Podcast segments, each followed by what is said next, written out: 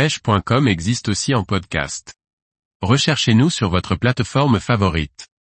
Débuter la pêche à la traîne, quel matériel peut-on utiliser? Par Olivier Lalouf.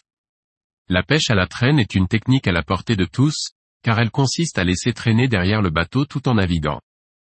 Efficace et très polyvalente, la pêche à la traîne requiert un matériel plus ou moins spécifique. Concernant les cannes, il existe des cannes spécialement conçues pour la pêche à la traîne. On va retrouver deux grandes familles de cannes, celles conçues pour la traîne légère et celles conçues pour la traîne lourde. La puissance des cannes est exprimée en livres et est indiquée sur la canne.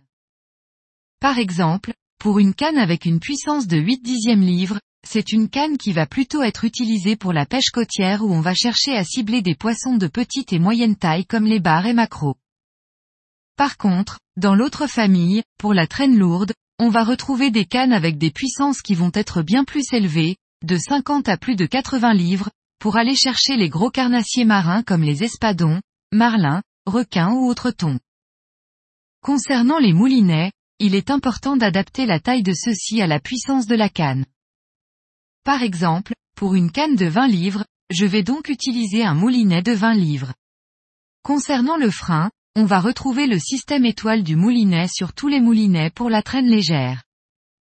Pour la traîne au large, on va retrouver le système à levier qui va se révéler beaucoup plus performant. Pour le fil, il est préférable d'utiliser du nylon, car l'élasticité de celui-ci permet d'absorber l'impact lors de la touche avec le poisson et dans un second temps, de limiter aussi le risque de décrochage pendant le combat.